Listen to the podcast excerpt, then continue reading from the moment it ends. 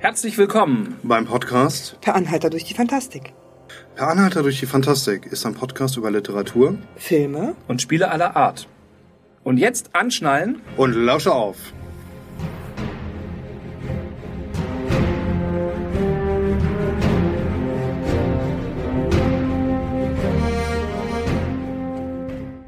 Hallo und herzlich willkommen zum Podcast Per Anhalter durch die Fantastik.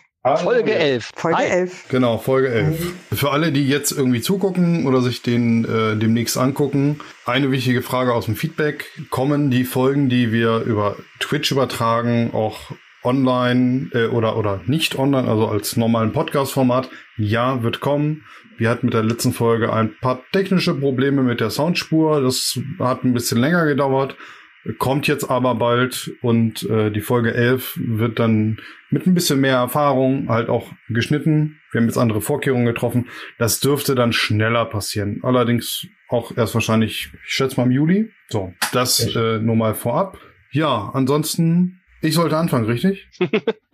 Ja, was hast du gemacht die letzten Tage? Äh, sagen wir mal so, aufs Hobby bezogen habe ich mich äh, in Anführungsstrichen überwunden und selbst motiviert, auf einer Online-Con zu sein. Und zwar war DCC Day, Dungeon Crawl Classic. Goodman Games, die Original-Publisher von DCC, haben vor Jahren schon angefangen, den DCC Day zu machen. Und System Matters hat sich eingeklinkt als deutscher Publisher dafür und hat über Discord und so weiter den DCC Day äh, gemacht.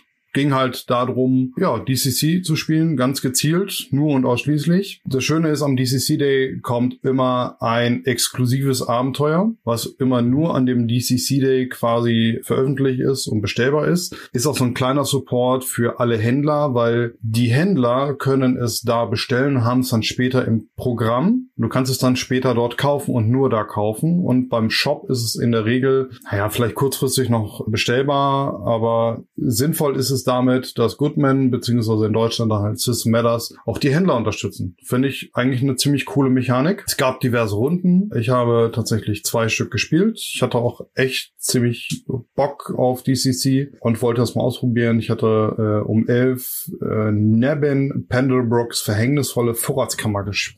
Komischer Name, kurzer Teaser. Äh, man spielt in einem Dorf. Es ist ein Trichterabenteuer im Übrigen. Trichterabenteuer heißt, man spielt in der Regel vier Stufe Null Charaktere. Das kann dann sein der Bauer, der Büttel und äh, der Bäcker und vielleicht noch die Schmiedin, jetzt so als Beispiel. Und äh, man geht dann einer kleinen Quest nach. In dem Moment war es halt so, der Büttel ist verschwunden, weil er hat nach dem Hobbit gesucht und der Hobbit wollte seine Vorratskammer ein wenig erweitern. Und man geht quasi dann da rein und Achtung, fünf Minuten Spoiler für die ersten fünf Minuten. Man sieht, ja, er hat die Vorratskammer aufgebuddelt und sie ist so tief, dass er etwas dahinter und darunter gefunden hat. Und dann geht man quasi in einen schönen oldschooligen Dungeon verrückt, abgedreht, Dungeon Crawl Classic pur. Schöne Story, hat wunderbar funktioniert. Äh, Wir haben über Roll 20 gespielt. Das heißt, die Karte wurde halt auch punktuell aufgemacht. Äh, Wir haben super kommuniziert. Hat sehr viel Spaß gemacht. Mit dynamischer Beleuchtung oder nur mit äh, Nebel des Krieges? Nee, nur mit Fog of War. Aber, aber das, das war schon echt super. Ich habe im Übrigen äh, da auch mitgekriegt, weil ich gehe jetzt mal auf die, die quasi auf die zweite äh, Spielrunde, die ich hatte, nämlich Northern Kansas Anymore. Auch wieder ein Trichterabenteuer, vier Charaktere, werden ausgewürfelt, wie auch immer, zugeteilt. Äh, du spielst Leute aus den 70er Jahren, Erde, und die finden alle eine Münze, dann macht es Puff und du erwachst in einem naja, fantastischen Setting in der DCC World quasi. Und dann passieren Dinge. Und das ist ein schöner, schöner rollenspielerischer Anstoß. Was machen Leute aus den 70er Jahren, ja, wenn sie auf einmal in einem Filmset aufwachen? Weil das ist erstmal die logische Erklärung. Wie bin ich hier hingekommen? Oh mein Gott, vielleicht hätte ich den selbstgebrannten gestern nicht trinken sollen oder keine Mhm. Ahnung was. So habe ich es mir zumindest irgendwie so ein bisschen erklärt. Äh, man ist dann nachher erstmal im Filmset. Ist schon schön. Außerdem kann man auch mit den trashigen Vorurteilen oder, oder berechtigten er Erfahrungsergebnissen aus irgendwelchen Klischeetypen, aus Filmen oder auch vielleicht aus, aus Anlehnung an bekannten Personen, die man kannte oder, oder irgendwelche Rollen, seine Charaktere so ein bisschen aussehen. Also es ist trashig, aber super gut und da kann man schön abledern. Und da habe ich äh, zum Beispiel festgestellt, wie es ist, wenn man nicht über äh, Roll20 das vorbereitet. Der Spiel, also Spielleitung hat super gemacht, keine Frage. Will jetzt keine Kritik äußern hier im eigentlichen Sinne.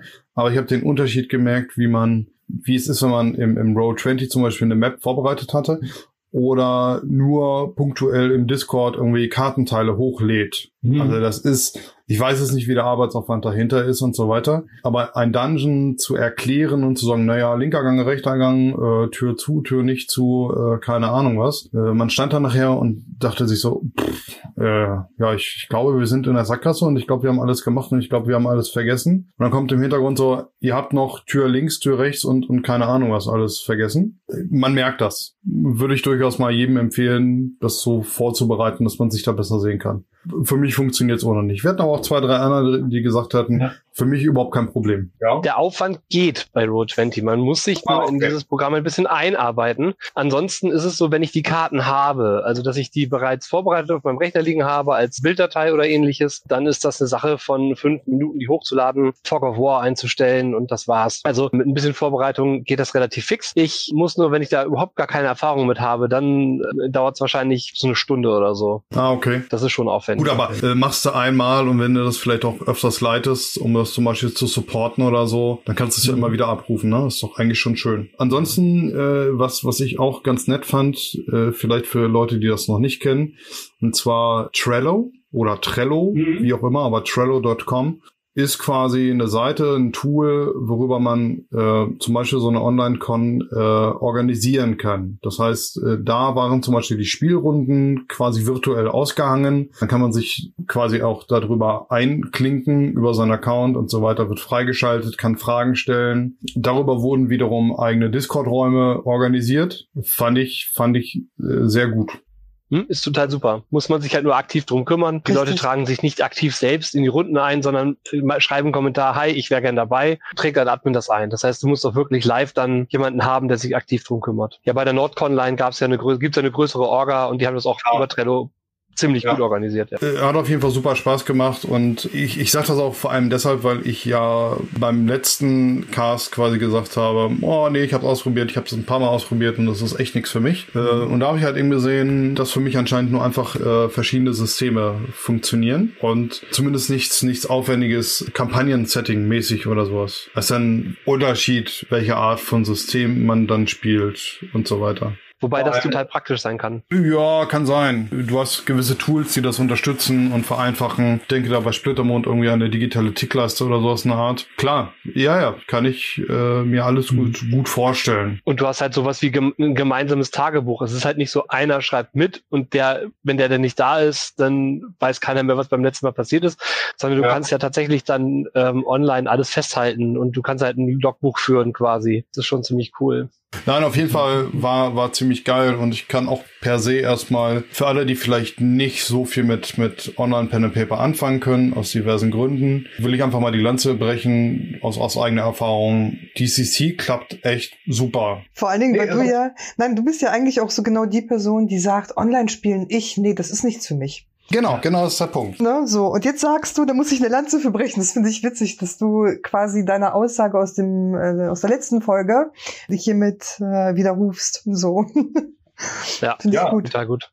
Das, ja, man, man soll halt niemals nie sagen, ne? Das, das ja, stimmt. sollte man nicht. Wir haben jemanden im ja. Chat, ähm, und zwar ist der Tonfanatiker da, und der hat ähm, geschrieben, wie soll sich jemand in diese Situation hineinversetzen können? Zum Beispiel, wenn du erst im Jahr 2002 geboren bist. Vielen fehlt schon die Fantasie, um sich in ein zukünftiges Setting hineinzuversetzen.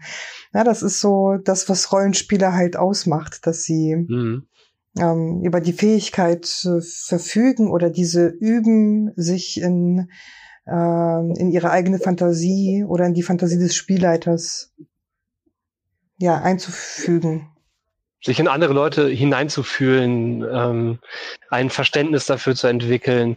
Und äh, ich glaube, das Spannende ist ja dann gerade da in diesem Setting diese Metaebene. Ich spiele ja nicht eine Figur in einer Fantasy-Welt, sondern ich spiele eine Person von unserer Welt aus einer anderen Zeitepoche in einer Fantasy-Welt. Ja. Und ich muss halt auch sagen, gerade speziell bei DCC ist es, ist es ja so, Trichterabenteuer, ihr spielt vier, vier Charaktere. Die können halt alle nichts. Und das, das regelt das Rollenspiel so ein bisschen runter, weil mhm. ich kann nicht vier Leute gleichzeitig spielen. Das funktioniert nicht. Ja. Und vor allem, wenn ich fünf Spieler habe, dann habe ich 20 Charaktere im Dungeon. Und Trichter ist es im Grunde genommen deshalb, weil oben kommt viel rein und unten kommt dann wenig raus. Ziel ist es von so einem Trichter nachher eigentlich ja, im Idealfall vier coole Stufe 1 Charaktere zu, oder fünf Stufe 1 zu haben, äh, die das halt eben überleben. In, in, in diesem Trichterabenteuer passiert einfach so viel oder kann so viel passieren, dass man nachher einfach eine, eine richtig coole Figur hat mit Vorgeschichte und allem drum. Aber ich habe nicht so diese, diese, diese Möglichkeit, wie es, keine Ahnung, bei irgendwas anderem mhm. hätte, um das dann richtig auszuspielen. Vielleicht ist das auch der Faktor, der mir da dann auch hilft und, und es einfacher interessanter macht. Dass ich mich mehr auf das. Abenteuer konzentrieren kann, als mich dann auch noch um auf die, auf die jeweiligen Rollen richtig äh, zu fixieren. Mir fehlt, hatte ich ja letztes Mal gesagt, diese, diese Mimik und Gestik, um, um gegenseitig abzuschätzen. Ja, das stimmt. Man merkt's ja im Online-Gespräch, die leichte Verzögerungen in der Zeit und sowas. Mhm. Man äh, achtet ja sonst auch beim Gegenüber darauf, wann habe ich eine Lücke zum Sprechen und wann kann ich einsetzen mit meinem Teil. Und äh, Michael, zeitgleich mit dem DCC Day war ja auch die Nordcon Online, ja, ne? Genau, 12. bis 14. war die Nordcon Line. Nordcon Line. Genau, da war ja sowieso bei der Nordcon war ja eh schwierig mit Location dieses Jahr, weil da jetzt ja Baustelle auf dem Gelände ist und ja. ähm, die auch gesucht haben, ob sie eine Location finden und hätten dann irgendwie in verringerter Größe sowieso auf dem alten Gelände irgendwie stattgefunden. Jetzt mit diesem Jahr mit der Nordconline ist vielleicht nochmal ein Jahr gewonnen. Ich hoffe, dass die Baustelle bis dahin dann beseitigt ist. Die haben das sehr gut organisiert. Also die haben auch über Trello mit organisiert. Es gab viele verschiedene Spielrunden, die auch viel guten Anklang gefunden haben. Und ich glaube, allein die Tatsache, dass etwas stattgefunden hat, das war das Wichtigste. Natürlich war die Nordconline bei weitem nicht in der Reichweite, wie sie die Nordcon sonst hat, weil einfach ganz viele auf diesem Weg ins Online verloren gehen, habe ich das Gefühl. Es sind dafür auch Leute dazugekommen, die sonst wahrscheinlich nie zur Nordcon gekommen wären. Ist ja auch sehr weit im Norden, ne? So, genau. und Leute aus München denken sich dann auch vielleicht, puh. Ich habe mich dann auch mit einer der Händlerinnen da noch unterhalten, die ihre Tochter hatte bei mir in der Splittermund-Runde mitgespielt. Und sie sagte auch, besonders schwierig sind diese Online-Cons halt für die Händler, mhm. gerade für die Kunsthandwerker, die zu den Cons kommen sonst und da ihre Sachen verkaufen. Und sie sagte, sie hatte zwei Interessenten und keinen Käufer. Das war sehr schwierig. Also. Es ist aber eine Option. Es ist eine Option und das finde ich erstmal gut. Mhm. Ich hatte zum Beispiel bei dem DCC Day hatte ich den Schatten, also Schatten der Schnabelmenschen ist das offizielle DCC-Abenteuer dieses Jahr. Das hätte ich mir separat auch im Shop bestellen können. Ich habe es dann halt eben über den Greifenklaue-Shop zum Beispiel bestellt, weil Ingo hatte eh welche bestellt. Und dann habe ich gesagt, gut, dann nehme ich davon welche. Dazu gibt's dann mhm. auch noch das Fanzine, den Trichter. Dann hat ja. der Händler auch was davon, weißt du? Ist jetzt natürlich bei so Aktionsgeschichten immer wieder was anderes. Ja, ich bin generell auch, äh, was sowas Kaufen angeht, eher ein Freund davon, die Dinge anfassen zu können, anschauen zu können, mhm. wie ist die Qualität. Gerade so bei Kunsthandwerksachen ist es, glaube ich, echt schwierig, die online zu verkaufen. Also wenn du nicht gerade einen dicken Shop hast, sondern irgendwie wirklich so Einzelstückanfertigungen machst, das ist dann nicht so einfach. Also ich kaufe sowas generell eher sowieso selten. Das letzte Stück habe ich irgendwo hier, das ich mir gekauft habe, habe ich tatsächlich online gekauft. Das ist so ein, so ein kleiner Labdolch. Da habe ich aus Sympathiegründen gekauft, weil das ist von The Halflings Den und die haben bei meiner Runde mitgemacht, wo ich mit den Orkenspaltern zusammen beim Talk mitgemacht habe. Ah, und da habe ich dann gedacht, hey, kann man ja mal kaufen. Ansonsten bin ich sowieso selten dabei, sowas zu holen. Auch Würfel oder so. Also für mich ist ja eine Con eigentlich die Gelegenheit, sich neue Würfel zuzulegen. Ich bestelle die sehr, sehr selten online, weil ich halt sowas anfassen will. Aber sowas hätte ich mir auf einer Con nie gekauft, ne? so. Gerade einen neuen bekommen, Uhrwerksachen bestellt und ähm, schicken neuen bunten Würfel. Oh, cool. Okay. Ja, ja. Würfel kann man nie genug haben, das ist einfach so. Der Spieler, der in den Laden geht, das erste Mal sich sein erstes Würfelset kauft, ah, das sind alle Würfel, die ich fürs Spiel brauche, jeweils, jeweils. so wie Summer Child, nein. Nein, aber äh, wie war so die Dynamik in der äh, Nordcon Online? Ich habe drei Runden geleitet und hatte zwischendurch noch mal ein bisschen Zeit am, am Uhrwerkstand verbracht, aber auch nicht lange. Da war noch gar nicht, keiner da von extern. Ja. Ich kann es ganz schlecht abschätzen. Ich müsste mir jetzt mal offizielle Serverstatistiken angucken, wie viele Leute online waren, wie viele Leute angemeldet sind. Also ich kann jetzt höchstens mal abschätzen, was, was Discord angeht. Discord sagt. Ich frage ich frag mal, ich frag mal anders, ohne dass wir jetzt äh, blanke Statistik ruhig gehen. Deine, deine, deine Runde war innerhalb kürzester voll äh, kürzester Zeit belegt oder? Ja, ja und nein. Also ich hatte die eine Runde, die war dann während die Con lief voll und bei einer ist halt eine Spielerin wieder ausgestiegen und der Platz ist auch nicht wieder nachgefüllt worden. Das heißt, ich sag mal, wo sich wirklich auf Cons der Größe mehr oder weniger Leute um die Plätze prügeln, manchmal auch wortwörtlich, war das eher nicht so der Fall. Es gab auch einige Runden, die hatten nicht genug Spieler, war ein bisschen schade. Also ich glaube, das Angebot an bestimmten Runden hätte größer sein können und wäre auch besser angenommen worden. Also ich glaube, noch mehr Splittermund-Runden hätte ich anbieten können, hätte ich die Zeit gehabt oder hätte ich mich zweiteilen können. Ich glaube, es waren weniger Runden als sonst. Es waren auch nur ungefähr 600 Leute, die da Das überhaupt ist noch aber okay. trotzdem reichlich. Nein, nein, 600 ist erstmal ein harter Brocken für eine, für eine Online-Con. Ich weiß nicht, ob alle dann auch mitgespielt waren oder anwesend waren, aber es sind auf jeden Fall 600 Leute auf dem Server angemeldet. Das ist schon mega. Ja, man muss halt immer gucken, dass eine Online-Con ist ja noch relativ neu, ja im weitesten ja. Sinne. Ich weiß, gab es schon mal vor ein paar Jahren. Vor ein paar Jahren war das noch nicht so angenommen, hatten wir auch schon mal alles drüber geredet, brauchen wir nicht vertiefen. Aber 600 ist finde ich geil. Also ich, wie, wie viel sind wir im Schnitt beim Bodenspiele? Also jetzt auf also, Online-Variante? 10, 20? Wir sind im Normalfall mhm. sind wir beim Bodenspiele so, naja, ich sag mal 80 bis 100 plus, aber auch nicht viel plus. Ne? Wenn ich dann überlege, dass wir 10 sind, das ist schon. Ich meine, die meisten haben ja auch Kontakt und es gibt ja auch viele, die jetzt unseren Server nutzen, auch außerhalb von ja. Brot und Spiele online. Also ich, wenn ich auf den Server draufgehe, dann sehe ich da eigentlich fast immer irgendeine Runde, die spielt. Und ich habe jetzt sogar schon Anfragen für Vormittagsrunden gesehen teilweise. Könnte ich demnächst jetzt auch starten. Jetzt die Woche über. Kinderbetreuung startet wieder von 8 bis 12. Ja. Hätte ich von 8 bis 12 so eine Lücke für eine Runde. Aber ist doch cool. Würdest du wieder machen. Hast, hat Bock gemacht, sagst du ja? Ja, also wie gesagt, wenn dich schon der DCC angefixt hat, ich glaube, NordConline hätte dir auch gefallen. Es hat ein bisschen was von dem NordCon-Feeling rübergebracht. Man darf nicht vergessen, ich bin seit 99 dabei bei der NordCon und das war das erste Jahr jetzt für mich ohne ein paar tausend Verrückte aus Hamburg oder in Hamburg. Das ja, vermisse ich sehr. Ja, ich auch. Ja. Man, ich bin ja ne, so Wahlheimat Hamburg und viele Jahre dabei gewesen ja. und das war schon ein komisches Gefühl zu sagen, dieses Wochenende fahren wir nicht hin. Ja, gut, da muss ich aber sagen, dass, dass ich das ganze Jahr seit ja. Beginn der Corona-Scheiße halt eben. Weißt du, alle Cons fehlen, alle Labs fehlen, alles ja. ist ja. Und das geht uns allen so und da leiden wir halt alle mitten. Das ist für alle irgendwie doof. Für, für, für manche wie Händler mhm. und, und Veranstalter, Locations, äh, Gastrogewerbe, alles was dazugehört, ist alles total doof. Und deshalb finde ich es aber gut, dass man so Online-Cons macht und auch den, den Händlern die Möglichkeit gibt, dann ja. da was äh, irgendwie zu veräußern, weil naja, ich meine, da hängen Existenzen dran. Ne? Also deshalb finde ich es auch geil, dass zum Beispiel, zum Beispiel die Nordcon Online, äh, die hatte ein Support-Shop ne? mit Supportmaterial. Mhm. Nordconline äh, Jogginghosen habe ich gesehen. Um mal von diesem ganzen Online-Con-Thema langsam wegzukommen. Ich habe endlich es geschafft, ein Buch durchzulesen, das seit längerem schon in meiner in meinem Besitz ist. Ähm, City of Stairs gibt es, soweit ich weiß, auch auf äh, Deutsch von ähm, Robert Jackson Bennett, ein Fantasy-Roman, der mal nicht klassische Mittelalter-Fantasy oder Edo-Fantasy ist. Das heißt, äh, das Setting ist wesentlich moderner. Du hast Feuerwaffen, du hast äh, Eisenbahnen, du hast teilweise schon Autos in den Städten und ähnliches. Und kurz zur Hintergrundgeschichte. Es gibt den Kontinent und dann gibt es Saipur. Das ist sozusagen die,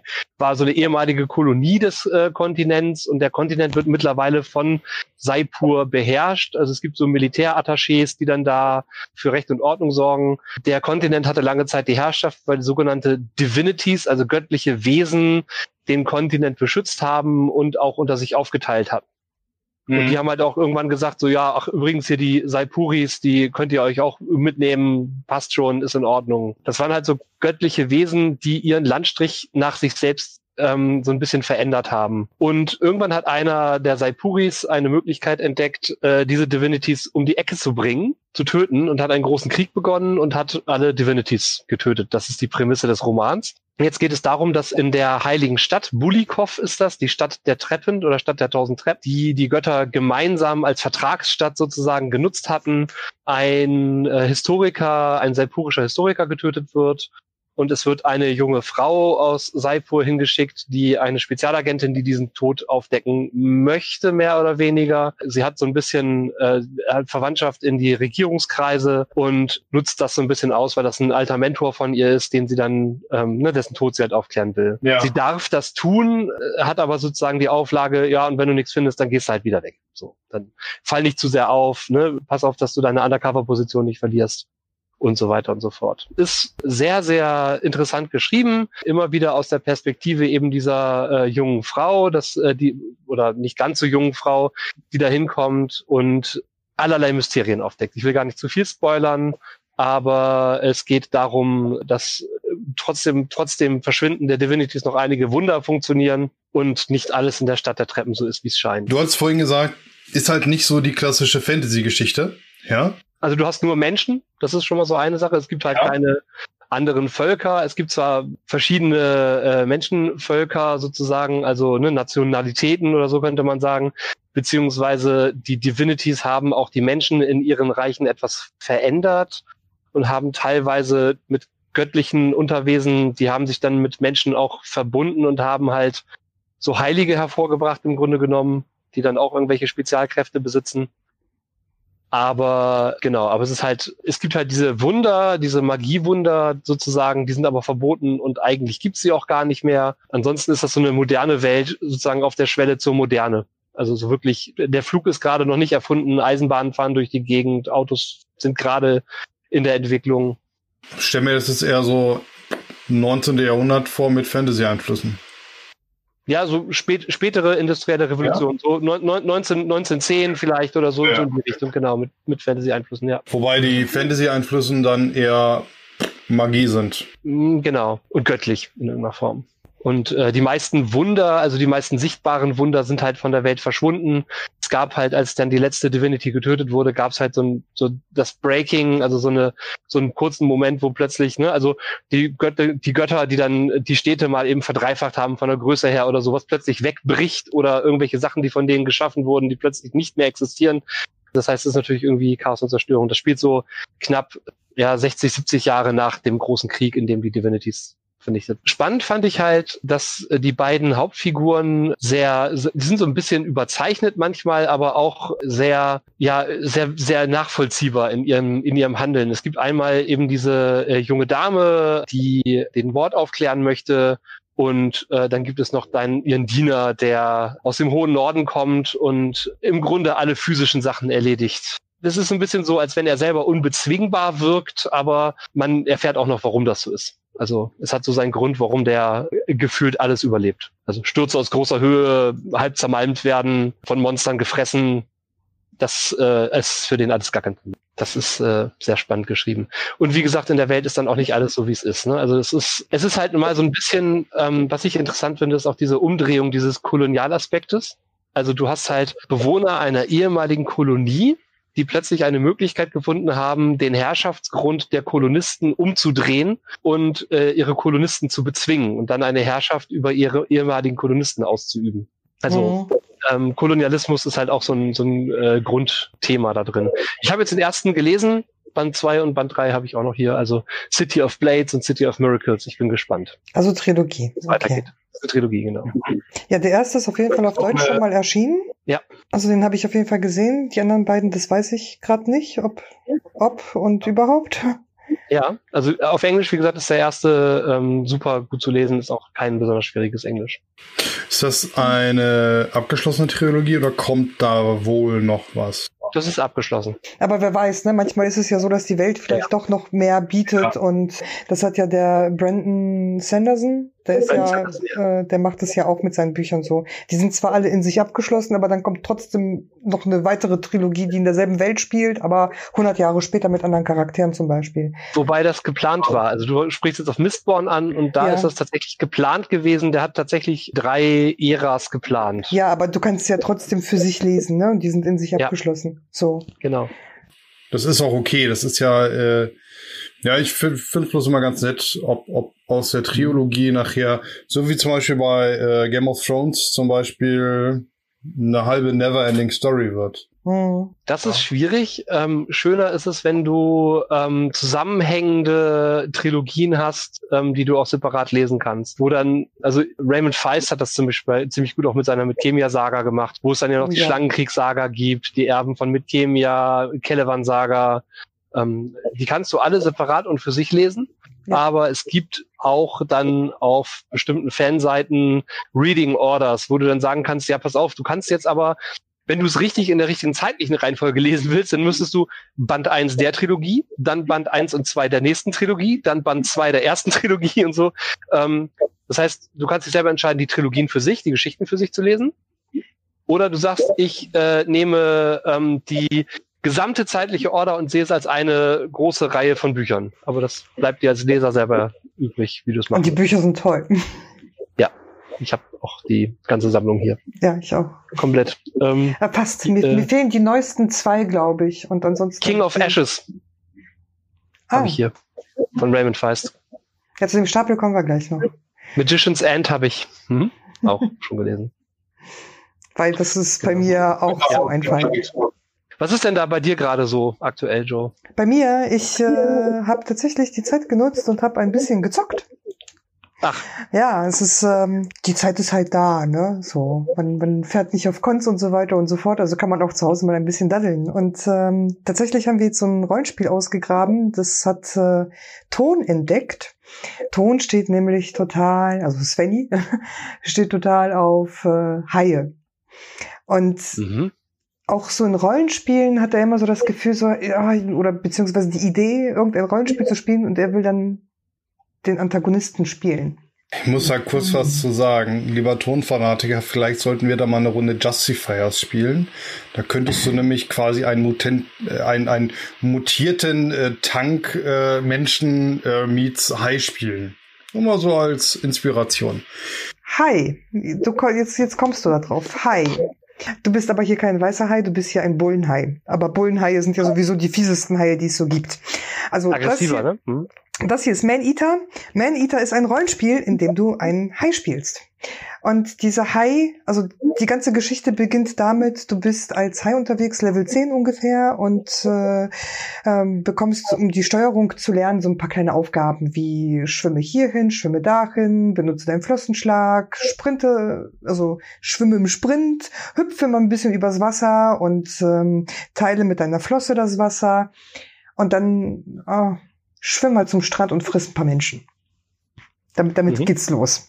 So, und dann schön. musst du zehn Menschen fressen. Und dann frisst du zehn Menschen und dann kommen so Haijäger und die schaffen es tatsächlich, dich zu fangen und äh, schlitzen dich auf. Und in dir drin ist halt ein kleines Baby, ein Babyhai. Und dieser Babyhai beißt dann dem, dem Haifänger den Arm ab und daraufhin landet er wieder im Wasser und dann wendet sich das Blatt. Du bist dann nicht mehr die Hai-Mutter, die tot ist, sondern du bist dann der kleine Hai und fängst quasi mit Level 1 an, frisch geboren und äh, levelst dich dann hoch und äh, wirst dann auch sowas wie Teenager oder oder oder oder, ne? so, so du kannst leveln, du kannst skillen, musst halt Aufgaben erfüllen und hast ganz normal deine Quests und äh, ja. Ja, und ähm, das Besondere an Maneater ist, die Steuerung ist schon ein bisschen komplizierter. Also du mhm. spielst 3D, ist klar, aber wie bei so einem normalen Rollenspiel, wie zum Beispiel bei Witcher oder also gerade auf der Playstation, das ist ein PS4-Spiel, mhm. bewegst du dich trotzdem zweidimensional. Also du kannst nur rechts, links, vorwärts, rückwärts. So. Und wenn du aber schwimmst, kannst du auch hoch und runter. Und das zu manövrieren, also die Steuerung ist schon so ein bisschen knifflig. Aber mit ein bisschen Übung kommt man dann auch dahinter und ähm, ja, schon spannend. Kennt ihr noch Descent? Das äh, Computerspiel, wo man ähm, in das erste, das so richtig dreidimensional war, wo man als Raumschiff durch irgendwelche ähm, Raumstationen geflogen ist? Das war auch nicht so ohne, ja. ja, ja, genau. Da musste ich gerade dran denken, als du sagtest, diese 3D-Bewegung. Äh, das war auch eine echt harte Herausforderung damals. Ja, und wie gesagt, hier ist es halt eben auch eine. Du kannst zwar ein paar kleine Einstellungen machen und äh, die Kamerasicht invertieren und so weiter und so fort, aber das ist mhm. ähm, schon speziell. Es ist ein bisschen brutal, deswegen hat es vom PG auch ein ab 18 und äh, von der USK ein ab 16. Mhm. Aber es ist halt auch mal ganz schön so aus Sicht des Highs Rache zu üben. Also er will ja letztendlich Rache üben. Mhm. Gibt es noch irgendwie noch irgendwelche kleinen Besonderheiten dabei? Also ist das dann wirklich einfach nur High High oder gibt es noch irgendwelche sozialen Begegnungen? Also ich bin ich, ich bin noch nicht ganz so weit. Du, du entwickelst dich halt eben weiter und du entwickelst dich auch ein bisschen weiter darüber hinaus, was die Natur dir bietet. Hm. Also man kann auch, das sieht man so hinten so ein bisschen, man bekommt dann sowas wie eine Steinhaut. Also es geht, hat schon so fantastische Richtung auch tatsächlich. Aber ansonsten okay. geht es tatsächlich darum, du erkundest das Gewässer, du frisst und vor allen Dingen ist Fressen ganz wichtig, falls du Schaden erleidest, dass du dann dich wieder heilst, weil andere Möglichkeiten hast du dich nicht wieder zu heilen. Und ähm, es ist schon sehr ausgeklügelt und wirklich nett gemacht. Also ich war überrascht. Hat Ton was Gutes gefunden. Mhm. Macht Spannend. Spaß, macht definitiv Spaß. Und äh, ja, ich, ich nutze gerade die Gelegenheit und versuche also früher habe ich ja immer geguckt, so auch spiele ich jetzt sowieso nicht mehr, kaufe ich irgendwann später. Und ähm, mittlerweile ist es aber so, dass ich sage, nee, will ich gleich am ersten Tag haben. Weil dann habe ich es schon mal. Falls es doch irgendwann mal ausverkauft ist, man es doch nicht so schnell bekommt oder was auch immer, dann ärgert man sich und ähm, deswegen habe ich da sehr schnell zugegriffen, als es hieß, das kommt raus. Aber ist es denn nicht generell, ist es denn nicht generell über den Play Store zumindest digital erhältlich? Also im Fall der Fälle. Ja. Aber, aber du, du möchtest es ja quasi äh, händisch haben. Ich will's, also ähm, Konsolespiele will ich händisch haben. Bei PC-Spielen habe ich gestern auch mit, mit Flatty drüber gesprochen. Da haben wir auch gesagt, also eigentlich ist es so, wenn du für einen PC ein Spiel kaufst, dann bekommst du zwar die Verpackung und da ist vielleicht auch eine CD drinne, aber auf der CD ist dann auch nichts anderes als der Steam-Downloader drinne und letztendlich hast du sowieso nur einen Key und du hast das Spiel nicht mehr physisch. Und irgendwann, wenn es Steam vielleicht nicht mehr geben sollte oder was auch immer, dann hast du mit Pech auch die Spiele nicht mehr. Und äh, bei, bei Konsole ist das halt ein bisschen anders. Das ist halt kein Download, sondern du hast es wirklich noch hart auf Disk. Das heißt, selbst wenn es irgendwann mal den Play Store oder so nicht mehr geben sollte, kannst du das Spiel trotzdem noch weiterhin spielen. Und äh, also bei Konsolenspielen will ich das definitiv physisch haben. Also so, sofern es physisch einen realen Gegenwert gibt, dann möchte ich das physisch haben. Bei PC-Spielen würde ich mir das überlegen mittlerweile. Weil der Trend geht ja tatsächlich dazu hin, ähm, dass man das alles nur noch ja online kauft. Ne? Naja, es ist ja wie mit digitaler Musik. Es ist ja, genau. ähm, habe ich den Tonträger wirklich da ähm, ich meine, äh, klar, ich sag mal, wirkliche Musikpuristen, der Tonfanatiker wird da sicherlich zuhören, sagt, hallo, Vinyl bitte, ja, also äh, oder eben einen richtigen Silbertonträger, ja, also wenn dann bitte einen physischen Tonträger, aber äh, ganz, also wenn du den Platz nicht hast, ist natürlich so eine Sammlung an digitaler Musik total praktisch. Und ich glaube, ziemlich viele nutzen auch sehr, sehr gerne Spotify, einfach weil ich da viel schneller die auch die aktuellen Alben verfügbar habe und eventuell auch mal Musik höre, die ich nicht hören würde, wenn ich mir einfach eine Scheibe einlegen würde. Und, und da gibt es ja verschiedene Typen von Musikhörern. Der eine, der die CD von vorne bis hinten durchhört und der andere, der sagt, ich höre mir drei Lieder davon an. Ne? Naja, aber wie gesagt, das ist auch eine Sache von, von Kosten. Spotify kostet halt eben nicht so viel und du hast gleich Zugriff auf alles. Ja. Und äh, die Alben alle einzeln kaufen, da kommst du mit deinen acht oder zehn Euro im Monat halt eben nicht hin. Aber es ist genauso wie mit einem Netflix-Abo oder Amazon Prime oder also ja. alle, alle diese Film-Streaming-Portale ist ja genau das gleiche in Grün. So ein Film kostet, je nachdem, ob du es gebraucht kaufst und je nach ähm, Plattform, also ob du jetzt äh, DVD, Blu-ray oder 4K oder was auch immer holst, äh, bezahlst du irgendwas zwischen fünf und 25 Euro, sage ich mal. Mhm. Und äh, wenn du 10 Euro für ähm, Netflix bezahlst und da kannst du dir 20 Filme ja. jeden Monat neu angucken, ähm, ja, rechne das mal um. Na, also es ist schon, ist eine Kostenfrage halt auch. Aber ich möchte ähm, versuchen, so gut ich kann, sowas zu unterstützen. Und natürlich ja. nutze ich auch Streaming-Plattformen, aber wenn es etwas gibt, äh, dann kaufe ich. Deswegen habe ich auch so viele Rollenspiele. Also deswegen kaufe ich meine Rollenspiele auch immer in der Deluxe-Variante weil da habe ich dann auch so den reellen Gegenwert, der auch wirklich was Besonderes ist. Es ist zwar ein bisschen teurer, aber zum Glück kommen nicht so viele Rollenspiele raus, dass ich mir das gerade noch so leisten kann. Äh, hätten wir jetzt aber auch so einen Überschwung an Rollenspielsystemen, dann hätte ich, glaube ich, ein Geldproblem. Genau. Aber da, da kommen wir jetzt so dazu, ne? So was, das was ist, die Masse, neu? Die Masse an Dingen, die man kauft, ne? Die Masse an Dingen. Ich habe nämlich noch zwei neue Sachen tatsächlich da, die frisch und nicht angefasst sind bisher, nicht mal richtig reingeblättert. Ganz neu rausgekommen ist jetzt nämlich B-Movie, so zum Thema Rollenspiel. Ähm, mhm. Der Name sagt eigentlich alles. Das Spiel, bei dem die Requisite wackelt, wenn jemand eine Tür zuschlägt. Man spielt ein B-Movie. Und ähm, das kam, äh, ist von Space äh, Orange und Helios Games und das habe ich bei Prometheus vorbestellt. Und ähm, bin gespannt. Also ich als Filmfan bin ganz, ganz tolle gespannt, aber das liegt auf meinem Stapel ungelesener Regelwerke. Ja. Ähm, es ist noch äh, ungelesen. Aber heute Abend, und da freue ich mich ganz, ganz dolle drauf, werde ich endlich etwas spielen, auf das ich bestimmt zwei Jahre gewartet habe. Und das ist The Last of Us Part 2. Und äh, da freue ich mich ganz, ganz dolle drauf. Und so kann ich wenigstens ein bisschen was gegen meinen Stapel, mein, mein Pile of Shame unternehmen. Hm. Ja, der wird ja gerne größer als kleiner, ne? Obwohl man ja. meint, man hat gerade ganz viel Zeit irgendwie durch Corona. Also die Realität, wenn man arbeitet und Kinder hat, sieht anders aus, aber ne, so, oh, ihr habt doch alle so viel Zeit, ja. AA, hm. äh, äh, ja, mein Stapel wird nicht viel kleiner. Meiner wächst auch kontinuierlich. Also mein größtes Problem zum Beispiel ist, ich lese viel zu wenig. Ich habe früher total viel gelesen. Ich glaube, in meinem besten Jahr habe ich 300 Bücher im Jahr geschafft. Dieses Jahr habe ich, ich habe hier so eine kleine Liste, ich habe dieses Jahr bisher zwei Bücher gelesen. Drei Bücher. Mhm. Oh. Ja gut, ich komme auf zehn oder so, aber das ist für mich auch sehr, sehr wenig. So, und das ist für mich eine Katastrophe eigentlich. Und äh, es ist äh, schwierig. das, ich habe damit tatsächlich Anfang des Jahres angefangen und habe es immer wieder weggelegt. Ich weiß gar nicht warum, aber ich habe ähm, zwischendurch dann noch so, ach, jetzt musst du ja auch noch den Witcher lesen und ähm, dann habe ich drei Bücher vom Witcher gelesen, dann habe ich noch zwei andere Bücher gelesen und dann kamen noch so Sachbücher dazu und mhm. ähm, ich lese ja sowieso meistens zwei, drei gleichzeitig irgendwie. Ja, aber wie man sieht, ne, also das ist schon ein Teil meines Stapels. Das ist die Hälfte von dem, was ich dieses Jahr immerhin schon gelesen habe.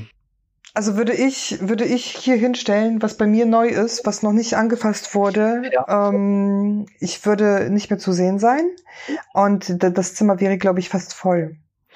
Ich habe ich würde es auch eher als das Regal der Schande bezeichnen. Ja, bei mir sind es mehrere, weil ich habe ein Regal der Schande für DVDs, ich habe ein Regal der Schande für Playstation-Spiele und ich habe ein Regal ja. der Schande für Bücher und ich komme halt leider manchmal auch nicht dran vorbei. Wir sind in der Stadt und wir gehen in eine Buchhandlung und dann entdecke ich halt eben, oh, das ist jetzt neu, das will ich unbedingt haben. Und bei Büchern ist es ja auch noch so, die sind ja Buchpreisbindung. Das heißt, die kosten in der Regel in fünf Jahren auch immer noch genauso viel wie heute. Ja, wobei die Zeiten sich ja auch gerade ändern, ne? So, ähm, ja, wir werden sehen, wie sich das noch alles entwickeln wird. Aber bisher war das halt immer so und deswegen hat es überhaupt keinen Sinn ergeben zu sagen, oder oh, dann warte ich. Im Gegenteil, ich habe manchmal gesagt, ach, dann warte ich mal, wer weiß, jetzt brauche ich es gerade nicht oder das Geld ist gerade knapp oder im Moment sind andere Dinge wichtiger. Und dann stand ich hier und mir hat die Dame vom See vom Witcher gefehlt. Und plötzlich kommt eine neue Auflage und ich bekomme dieses letzte Buch nicht mehr. Und dann habe ich gesagt, nee, also wenn erstmal haben. Erstmal haben mhm. ist gut. Haben ist besser als brauchen. Ja. so, und das ist halt. Ich meine, der Stapel, der wird ja nicht kleiner, ne? Da sind jetzt auch einige Sachen dabei, das sind dann Empfehlungen, einige Sachen sind Fortsetzungen von Reihen, die ich gelesen habe. Also, ich habe das alles so ein bisschen, ich sage jetzt mal, in den letzten Monaten überdacht, weil ich auch vieles äh, gesammelt habe und ich strukturiere mich da gerade so ein bisschen um. Also wie gesagt, den einen Stapel, den ich gezeigt habe, das ist die, das ist der halbe Stapel von denen, den ich jetzt bisher gelesen habe. Da sind also immerhin schon ein paar tausend Seiten. Das heißt, ich fange wirklich an abzuarbeiten. Da ich aber auch viele Bücher geschenkt bekomme oder ein paar vorbestellt habe, komme ich da gar nicht gegen an. Ne? Also, ja. aber ich bin auf einem guten Weg. Ich habe jetzt gerade hier, hier ist so ein bisschen das, was ich so Tabletop-mäßig bei mir habe. Starterbox, ich musste sie unbedingt haben verdammt, die ist noch original verpackt. So dringend muss ich sie haben. Ja, das sind so Sachen, äh, ich, ich bremse mich gerade so ein bisschen. Ich lege sie mir in den Einkaufskorb und schaue sie mir am nächsten Tag nochmal an. Und dann merke ich ganz oft bei mir die Euphorie. Ja, ich finde das immer noch ziemlich geil, aber brauche ich das jetzt? Will ich das wirklich spielen oder will ich es einfach nur haben, weil ich die Minis in dem Fall geil finde? Und so komme ich ganz oft dazu, dass ich sage, nee, ganz ehrlich, ich, ich habe hier, ich habe hier noch andere drei Starterboxen zusätzlich. Ich wollte, ich musste sie alle haben. Gut, ich wollte supporten, davon mal abgesehen. Hatte auch einen Sinn dahinter, ja. dass ich Starterboxen hatte, ne? Aber vielleicht spielt man das Spiel einfach mal vorher, um zu sagen, mag ich das so gerne, dass ich das auch wirklich supporten kann oder in der Masse brauche, komme ich dazu. Also ich mache äh, ich mach mir so Neukäufe gerade so ein bisschen. Es ist halt nicht ein Buch, ne? Aber so eine Necromunda-Box äh, hat halt einen ganz anderen Preis dahinter, ne? Eben. Wenn ich in mein Regal schaue, ich habe so viele Rollenspiele, die ich noch nie geleitet oder gespielt habe. Aber ich habe in die meisten zumindest schon mal reingeschaut. Also sind nur noch so halb auf dem Stapel der Schande, sind ungespielt auf dem Stapel der Schande, aber bei einigen Rollenspielen habe ich Ideen mitgenommen. Allein deswegen, ja, ich habe sie benutzt, genau. Ich, genau. Ich habe sie nicht in ihrem ursprünglichen Nutzen, also in ihrem ursprünglichen Sinne genutzt, aber ich habe Inhalte daraus genommen und genutzt. Immerhin Daher. hast du es trotzdem irgendwo genutzt, weil du hast es dann ja. halt gelesen. Bauer schreibt ja. gerade im Chat, ähm, es gibt ja, also es machen ja auch einige, diese 30-Tage-Regel. Das heißt, es kommt etwas raus und man denkt sich, oh, das will ich haben. Und gerade für mhm. diejenigen, die so an Kaufsucht leiden, überlegt man, lässt das 30 Tage lang ruhen und wenn man nach 30 Tagen immer noch das Gefühl hat, will ich haben, dann erst kaufen. Es funktioniert für einige Sachen bestimmt. Also ich für meinen Teil zum Beispiel denke auch ähm, nach meinem Umzug hierher, also ich wohne jetzt mittlerweile mittlerweile fünf Jahre mit, mit Svenny hier in dieser Wohnung. Und äh, damals hatten wir noch etwas mehr Platzprobleme, weswegen viele meiner Bücher in Kisten unten im Keller liegen. Und der Keller ist zum Glück trocken und ich muss mir keine Gedanken darüber machen, dass da Schimmel rankommt und die Spinnen freuen sich, dass sie auch ein bisschen Lektüre haben. Aber ich habe entsprechend die letzten fünf Jahre nicht reingeguckt. Ich weiß gar nicht, welche Schätze da unten liegen. Es sind einige.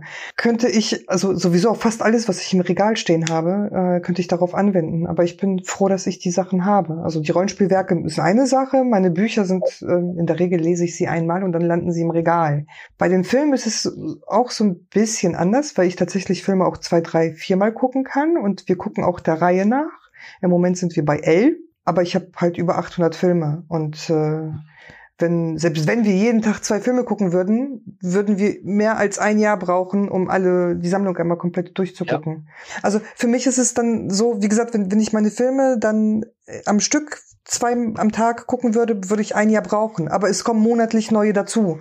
Also im hm. Moment ist meine Filmsammlung liegt so bei 800. Das ist zum Beispiel, wenn ich da bei Filmen ganz kurz einschenke. Ich, ich habe, ich glaube, seit meinem zwölften Lebensjahr habe ich äh, damals noch Tapes, also, also VHS-Tapes äh, gesammelt, Laserdisc, dann nachher natürlich DVDs, Blu-Rays und so weiter und so fort. Und, und irgendwann kam der Punkt, wo ich einfach gesagt habe, brauche ich nicht mehr. Also ich, ich habe jetzt noch DVDs, die, die Tapes liegen irgendwo bei meinen Eltern auf dem Dachboden. Weil man hat sie, man braucht sie nicht, aber wegschmeißen will man sie auch nicht. Einen nominellen Wert haben sie auch nicht. Ist irgendwie doof. Und ich habe vor zwei Jahren angefangen, dass ich wirklich gesagt habe, ich kaufe mir keine DVDs mehr. DVDs kaufe ich mir auch nicht, nur Blu-rays. Oder sagen wir mal so, ich kaufe mir keine digitalen Tonträger mehr. Null. Zero. Mit, mit Ausnahmen von, ich bin auf einem Konzert, coole Band da, ich kaufe mir, wenn ich vielleicht kein cooles Shirt finde, kaufe ich mir eine CD von denen. Einfach ja. A, um sie zu supporten und du kriegst ja auch nicht alles überall. Und bei Filmen ist es so, es ist ganz, ganz selten, dass ich äh, nicht einen äh, Film irgendwo auf äh, irgendeiner Streaming-Plattform, oh, ich will jetzt keine Werbung machen, ne, irgendwie bekomme.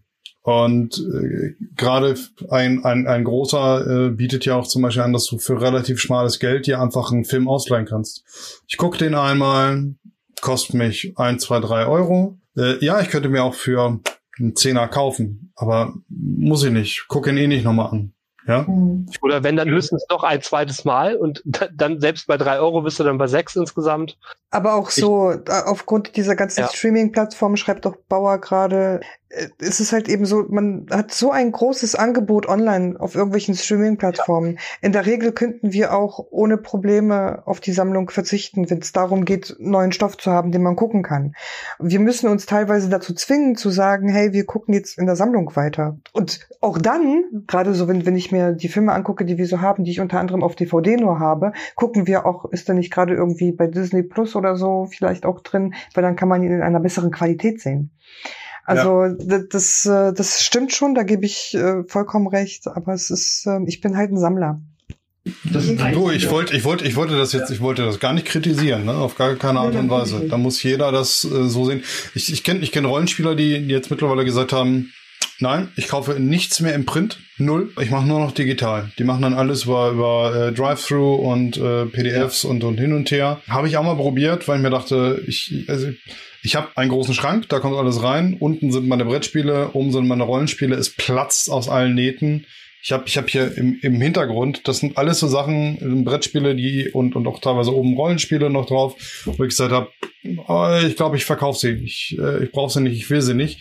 Jetzt liegen sie da oben seit, keine Ahnung, gefühltem Jahr, weil will ich ja alle mal verkaufen. Ja, äh, zum Kotzen. Äh, du kommst nicht dazu. Du kommst nicht dazu, wenn du dran denkst, hast du keine Zeit.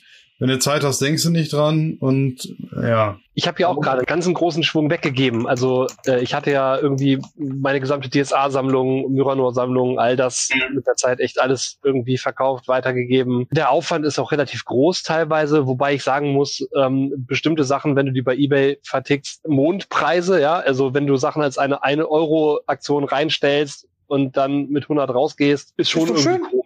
Ist schön, aber irgendwie auch komisch. Und dann frage ich mich, wenn ich das in digitaler Version immer noch kriegen könnte, würde ich dann noch solche Preise er erlangen dafür? Ne? Also die Frage kann ich dir beantworten, ja, weil viele sagen gerade jetzt äh, DSA kriegst du ja alles digital. Aber wenn es die Leute halt eben als Print wollen und wenn es den Print halt nur noch eben in Gebrauch gibt, dann ist das leider so, ne? Ja. Das ist ja genauso wie du hast das Regelwerk Splittermond. Ne? Das Regelwerk gibt's kostenlos als PDF und trotzdem ja. kaufen die Leute die Print-Variante. Oder wie ich die Deluxe. Also ich habe auch die Deluxe. Also ich habe, äh, deswegen sagte ich ja, ich habe vier Regelwerke. Ich habe mhm. äh, die Welt und die Regeln in Deluxe im Regal stehen, aber nicht, weil ich sie mir gekauft habe, sondern weil ich sie tatsächlich äh, gewonnen habe. Aber Na, ich habe ähm, ich hab diese DIN A5.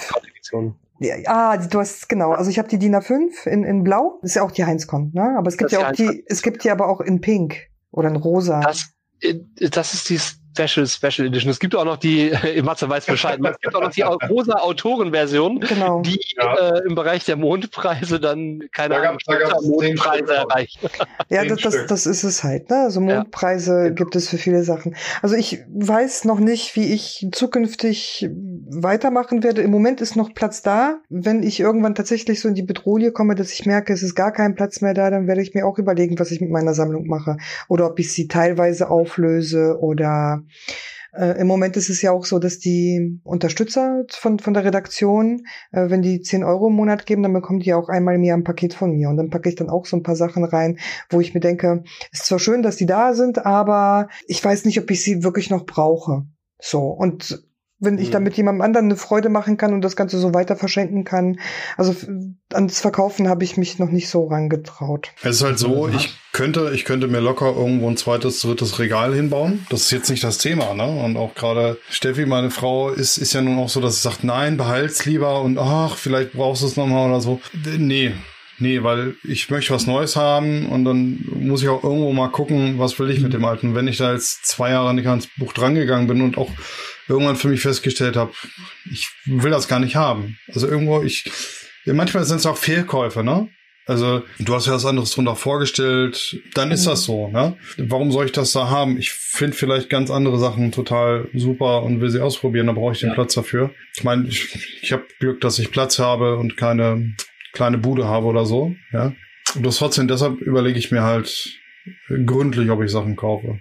Ja, ich hatte, ich hatte mein letztes Ding beim Brettspiel war zum Beispiel, ich hatte mich im, im Imperial Assault hatte ich mich so ein bisschen verliebt. Dann ging das quasi aus dem Print raus, was beim Brettspielen war sehr schade ist. Vorher waren schon so gewisse Mondpreise, weil es war angekündigt. Dann haben sie die Reste nochmal in den Markt geschoben für relativ günstiges Geld. Und dann war so für mich die Situation, oh, ich muss jetzt zuschlagen. Ich muss jetzt zuschlagen. Es führt keinen Weg dran vorbei, sonst werde ich nachher Mondpreise machen. Ja. Hab dann so halbwegs zugeschlagen mit Erweiterungen und so weiter und so fort.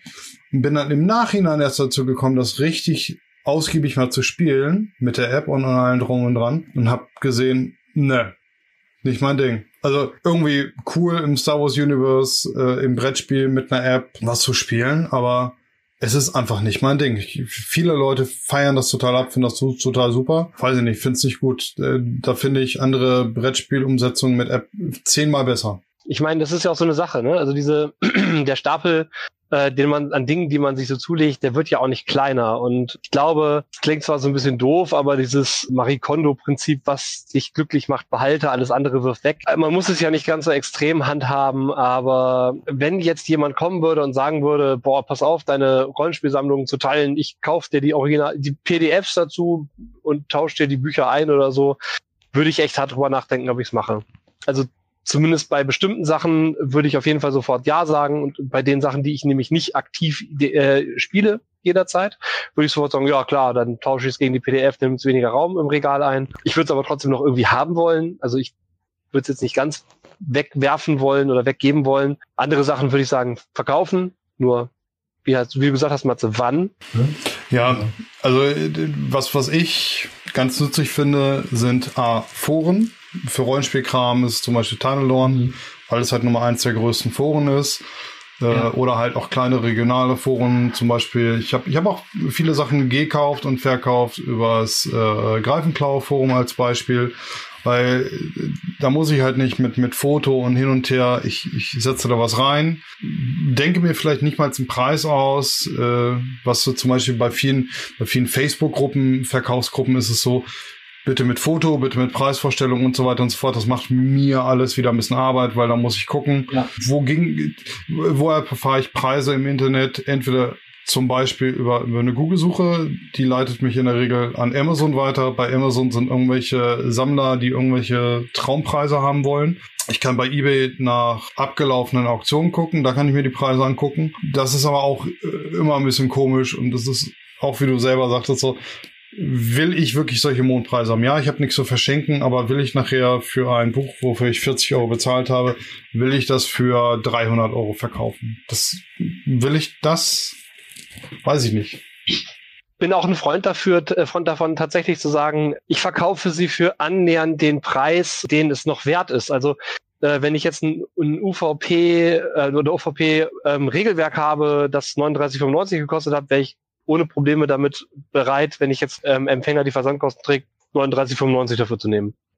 Ja. Auch wenn andere Händler damit 120 Euro machen. Wenn ich weiß, dass derjenige das dann nicht für 120 Euro weiterverkauft, sondern das wirklich haben will. Genau, das, das ist, der Punkt. Das würde ich halt heute nicht mehr über das Internet machen, weil ich halt da auch schon schwere, schlechte Erfahrungen gemacht habe. Und du kannst so etwas auch, du kannst es verlangen, aber du kannst nicht davon ausgehen, dass es eingehalten wird. Das ist einfach ja. so. Ne? Ich fände es auch großartig, wenn mehr Sachen, die out of print sind, als PDF erscheinen würden. Ja, gut, aber da, da sind sie ja schon hart dran. Ne? Also das ist ja auf dem Weg. Beste Beispiel sind so, so alte D&D-Sachen und alte DSA-Sachen, die ja nun echt mhm. versilbert, vergoldet und äh, platint werden. Du kriegst auf PDF, dank Drive-Thru kannst du sie dir drucken lassen. Ja, ist auch ein bisschen teuer und auch vielleicht nicht alles mhm. immer so super. Aber du hast die Möglichkeit, ohne, ohne irgendwas 20, 30, 40 Jahre altes, miefiges aus dem Keller von irgendjemandem für teures Geld zu kaufen. Der Stapel, der bei mir momentan auch immer größer wird, ist mein Steam-Stapel. Ja, digi digital zähle ich nicht. Genau, ne? Also ich habe so ein bisschen das Gefühl, dass der Stapel riesengroß wäre, wenn man den Digitalstapel noch mit drauflegen würde. Ich kann halt, also wie gesagt, digital außen vor, aber ich kann generell immer den Tipp geben, um, um so ein bisschen ja. den Stapel der Schande entweder abzuarbeiten oder vorzubeugen ist, zum einen überlegt euch, keine Ahnung, wenn es irgendwas ist, wo, wofür ihr Leute braucht, also ein Gesellschaftsspiel oder, oder ein Tabletop, ein Rollenspiel, was auch immer, überlegt euch vorher, wer würde das mit mir spielen wollen? Gefällt mir das selber? Beim Brettspiel, beim, beim Rollenspiel kann ich mir ein, ein How-to-Play angucken, ich kann mir Rätsels durchlesen, Uh, YouTube hilft euch. Vielleicht ist es nachher was ganz anderes, als ihr euch wirklich vorgestellt habt. Ähm, dann spart ihr euch Geld und Zeit. Vielleicht sucht ihr euch irgendwas anderes aus. Das kann man alles irgendwie machen. Wenn es was gratis als PDF gibt, ladet euch das gratis PDF runter. Überlegt, ob ihr, bevor ihr, ich sag mal, 50 Euro fürs Grundspiel oder fürs Grundregelwerk vielleicht eine, eine Starterbox äh, für, für ein 20 euch holt. Dadurch meistens so eine abgespeckte Version ist, findet man auch relativ fix Leute, mit denen man das mal einmal spielen kann. Zum Beispiel auf einer kleinen Con oder sowas oder online eben mal kann man alles machen. Äh, da könnt ihr euch auch mal im Nachmittag eben einarbeiten, abends leiten. Besucht eine kleine Convention. Besucht irgendein kleines Spieltreffen vor Ort, wenn ihr ein Spiel ausprobieren ja. wollt. Geht dorthin, schaut nach, ob es dort jemanden gibt, der das vielleicht anbieten kann, der das schon kennt und entscheidet nach einer Testrunde, ob ihr es wirklich für euch haben wollt oder nicht. Und im Idealfall kommt aus dieser Testrunde dann auch sogar eure feste Runde raus. Haben wir auch schon alles erlebt. Ja, Möglichkeiten gibt es ja. ja. viele. Ich würde den Stapel ja gerne so ein bisschen reframen. Ich würde ja diesen Stapel der Schande, Pile of Shame, mal so ein bisschen in eine andere Perspektive retten, denn genau genommen ist das ja ein totales Luxusproblem, dass wir einen riesigen Haufen Bücher, Regeln, ähm, alles Mögliche zur Verfügung haben. Wenn wir den digitalen Kram dazu rechnen, der auch eine relativ äh, geringe finanzielle Einstiegshürde hat, sind wir alle mit einer riesigen Flut an Dingen überhäuft, die wir jederzeit tun können. Das heißt, wer möchte, ist nicht langweilig. Ja. Genau. Langeweile ist eine Entscheidung. Das ist dann, du stehst ja. wie, wie im Laden, du stehst vom Regal, tausende Joghurt-Varianten und du kannst dich einfach nicht entscheiden, welchen du jetzt essen willst. Genau. Und die Alternative ist dann auch noch so vielfältig. Oh. Wie gesagt, die Psychologen sprechen von Entscheidungsparalyse. Das ist, ja. wenn du, wenn die Optionen zu viele sind, dann äh, eine Entscheidung zu finden. Da muss man halt mal wirklich schauen, dass man sein Leben so ein bisschen entmistet. Und ähm, das Schöne ist ja, ähm, wir müssen uns nicht mit drittklassigen oder zweitklassigen zufrieden geben, sondern wir können das für uns Beste raussuchen und uns darauf konzentrieren und das für uns nehmen und das für uns tun. Lesen. Ja. Wenn ich überlege, als ich jugendlich war, da habe ich das gelesen, was mir zwischen die Finger kam. Ich auch. Was ich mir leisten konnte. Aber jetzt, jetzt, ist die Zeit knapper. ja, wobei das ist auch eine, eine Sache der Organisation. Ne? Ich habe vor ja. vor Jahren habe ich angefangen, also vor ganz langer Zeit habe ich äh, abends immer Fernsehen geguckt. Immer. Mhm. Fernseher lief abends immer. Äh, mittlerweile könnte ich mit dem Fernseher wahrscheinlich gar nicht mehr einschlafen, weil ich es mir total abgewöhnt habe, weil ich standardmäßig nur noch am Lesen bin. Also mhm. das ist passiert vielleicht zwei, dreimal im Jahr, dass man abends dann noch irgendwie im Schlafzimmer einen Film irgendwie weiterguckt oder, oder keine Ahnung was. In der Regel mache ja. ich das nicht. Und dann wird immer noch so also, eine Stunde gelesen und äh, da blätter ich schon einiges durch. Also wir haben im Schlafzimmer zum Beispiel gar keinen Fernseher. Ja, nicht. Ne, das ist, wir, wir gucken im Wohnzimmer und irgendwann merken wir, oh, jetzt werden wir müde und dann gehen wir halt drüber. Und das ist halt leider auch so mein Problem, warum ich abends nicht mehr lese, weil ich müsste dann Licht anmachen und dann kann Svenny nicht mhm. schlafen. Und äh, in der Regel gehen wir aber immer zusammen schlafen. Und deswegen ist das äh, für mich abends lesen ist nicht mehr drin. Und das ist der Grund, warum ich so wenig lese im Moment. Wie geht ihr denn mit eurem Stapel um? Tut ihr überhaupt was dagegen? Wollt ihr irgendwas dagegen tun? Beides ja. Also bis, bis zum Beispiel, ah, ich beuge vor. Wie, ich habe ja jetzt ein paar Tipps quasi so gesagt, so wie ich am Überlegen bin. Brauche ich es ja, brauche ich es nein. Und wenn ich es brauche, habe ich dafür Spieler oder, oder Mitspielerinnen, wie auch immer. Bei Büchern ist es halt immer relativ, weil ich habe ein paar Bücher angefangen und habe mir dann gesagt, nee, will ich nicht, habe ich mir was ganz anderes vor, vor, vorgestellt. Das ist aber auch wie bei Filmen. Du kannst, du weißt nicht, ob dir der Film vorher gefällt. Manchmal hast du einen geilen Trailer, guckst den Film und denkst dir, wow, im Trailer war das Geilste drinne. Ich bin jetzt so ein bisschen übergegangen über, wie jetzt beispielsweise vorhin gesagt, über Foren und über Facebook-Gruppen Sachen anzubieten und äh, entweder zu verkaufen oder ich gucke halt auch, dass ich tausche, weil es gibt Sachen, die, die ich einfach interessant finde, die zum Beispiel out of print sind, wo ich sage, hey, ich habe jetzt hier eine ungeöffnete Box von Tabletop, was auch immer, oder oder alten Tabletop-Kram, der bei mir teilweise seit 30 Jahren im Schrank liegt, wo ich sage, pff, sieht immer noch geil aus, aber ich, ich kann damit einfach nichts anfangen. Und andere Leute freuen sich da total ja. drüber, dass sie sowas überhaupt kriegen. Und dann tauscht man halt entweder gegen schnöde Euros oder gegen, gegen irgendwas anderes. Und das bleibt dann irgendwie unter der Fan-Area. Und das finde ich, finde ich ganz cool. Mhm. Bei Büchern bin ich mir halt noch nicht so ganz sicher, aber ich habe echt Schränke voll mit Büchern. Also jetzt, ich rede jetzt erstmal von, von Romanen, die teilweise auch zerlesen sind oder so, aber, aber der Inhalt bleibt ja immer noch gleich. Ich, ich habe aber, glaube ich, noch, na doch, ich habe ein Buch bisher doppelt gelesen, damals aus Schulzeit, weil ich es nochmal im Referat und so weiter und so fort, ist auch egal. Aber in der Regel lese ich ein Buch nicht nochmal. Ich habe es aber dann da. Entweder kann man gucken, ob man das über irgendwie so ähm, Portale wie Rebuy, Medimobs oder füge hier ein, was es sonst noch gibt. Relativ einfach, die Dinger zu verkaufen. Du kriegst nicht das, was du vielleicht im Privatverkauf kriegen würdest, aber es ist einfach. Du scannst die in, in dem Moment die, äh, die Buchnummer ein, du gibst den, den Zustand ein und kriegst dafür Euros oder, oder quasi eine Gutschrift auf dein Konto und holst dir dafür anderen Kram. Das ist ein Durchtauschen, sage ich jetzt mal. Das sind so die Möglichkeiten, wie ich Sachen zum Beispiel tausche, loswerde, wie auch immer. Weil es bringt mir nichts. Mein Platz wird nicht mehr. Ich ähm, nutze gerne diese Bücherregale, die offenen. Also manchmal gibt es in großen Supermärkten Bücherregale oder auch in Städten dann so umfunktionierte Telefonzellen. Das finde ich super. Das ja. nutze ich manchmal, um halt Bücher dann loszuwerden. Ich, ich freue mich dann, wenn gerade Bücher oder Reihen, die ich gelesen habe und die mir sehr gut gefallen haben, dann nochmal jemanden finden, dem sie vielleicht auch gut gefallen. und, und ansonsten kaufe ich, also was Vorbeugen angeht, ich kaufe Trilogien nicht mehr wie früher im Ganzen, sondern kaufe ja. Band 1 und jetzt habe ich, weil mir Band 1 gut gefallen hat, habe ich jetzt Band 2 und Band 3 noch gekauft. Also mhm. ähm, genau wie hier auf, im Stapel, da liegt jetzt King of Ashes drin, hier da von Raymond Feist. Da habe ich eine riesige Sammlung im Regal, da weiß ich einfach, okay, das wird mich nicht enttäuschen. Ähm, dann habe ich hier Skyward von Brandon Sanderson, das ist eine neue Reihe, der erste Band, da habe ich mir aber auch erstmal nur den ersten geholt um zu gucken, ob mir die auch gefällt. Hier ist auch der erste Band einer Trilogie noch zwischen, ähm, die mir empfohlen wurde, wo ich jetzt auch erstmal noch reinlesen muss. Naja, und dann liegt hier noch Road Inclusive zum Beispiel, das will auch noch gelesen werden, das habe ich so halb durch aber ähm, ist halt auch mit auf dem Stapel mit drauf von Dingen. Und dann zum Beispiel das hier, das Blaue, das habe ich in England beim Einkauf äh, einfach mal so mit in die Tüte geschmissen gekriegt. Ne? Das war dann, da war ich im, im Fantasy-Buchladen in London und äh, die sagten, ach ja, hier, ne, kriegst du noch mit oben drauf. So, ja, ja. das ist äh, scheint da relativ üblich zu sein, dass neue Autoren ihren ersten Band einfach mal über die Buchhandlung mit verschenken. Ja, diese Leseexemplare ja. halt, ne? So, das mhm, passiert genau. äh, tatsächlich mal. Oder die die äh, Buchhandlungen sagen dann, oh, wir haben die Leseexemplare Exemplare, die gehen dann mit raus.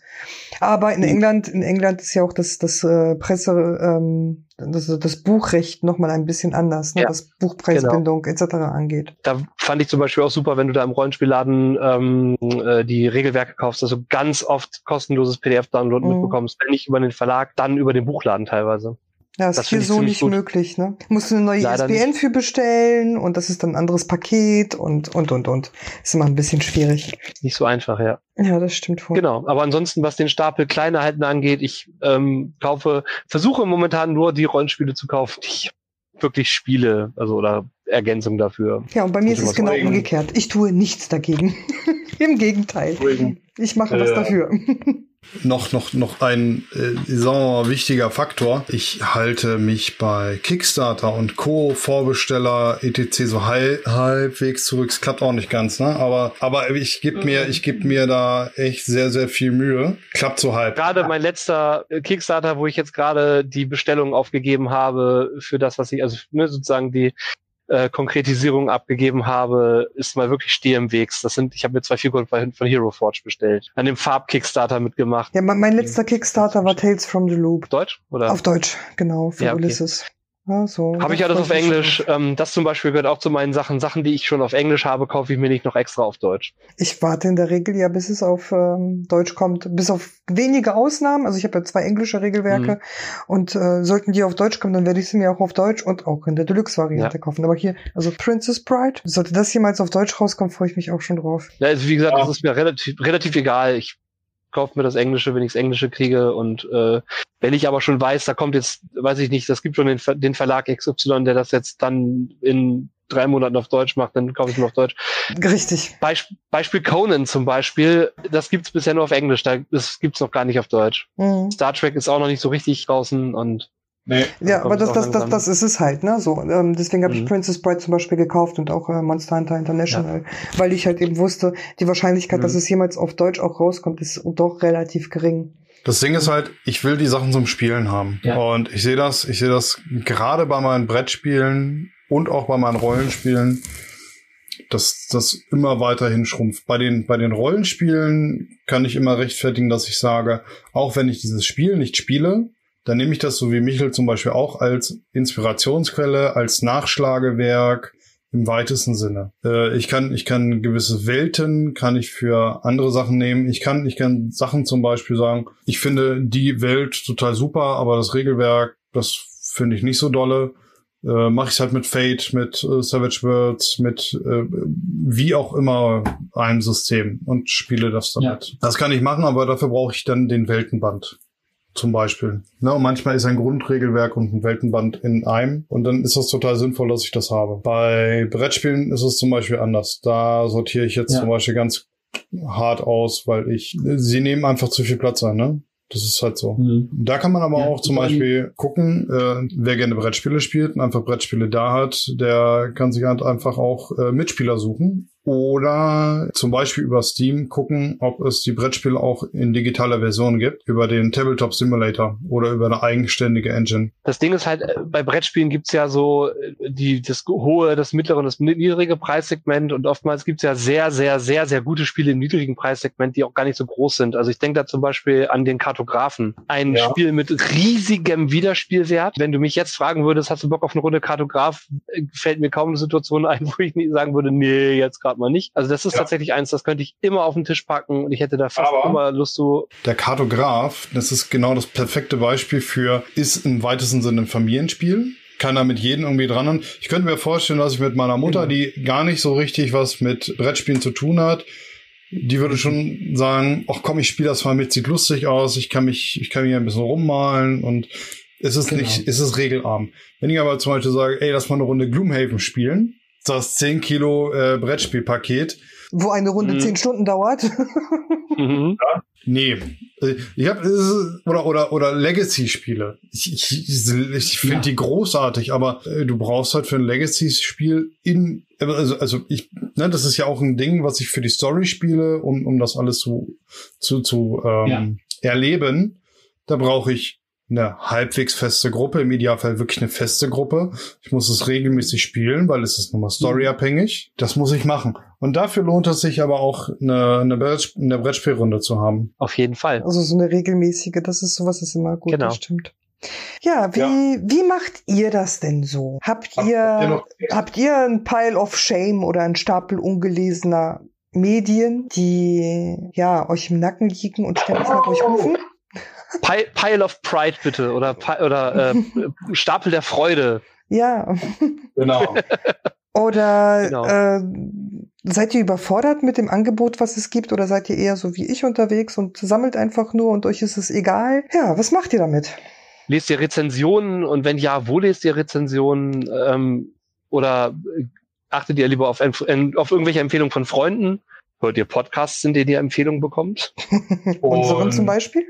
Wie dezimiert ihr euren Pile of Shame? Also ja. sowohl im Konsum als auch durch ja, abgeben, verkaufen, tauschen. Habt ihr vielleicht noch andere Portale, wo es vielleicht viel besser läuft, zum Beispiel Boardgame Geek oder sowas? Genau, lasst es uns wissen. Wir freuen uns auf eure Tipps. Ansonsten bis zum nächsten Mal. Äh, für die, die uns nicht live gesehen haben, sondern jetzt später hören, wir hören uns eure oder lesen eure Kommentare auch weit später noch und äh, bauen sie dann auch gerne in späteren Folgen ein. Und für alle, die uns live zuschauen, zu sehen, wünschen wir noch einen schönen Tag und einen schönen Abend. Kommt zum Brot und Spiele online. Genau, macht das. Macht's gut. Spielt bleibt weiter. Gesund. Spielt weiter, genau.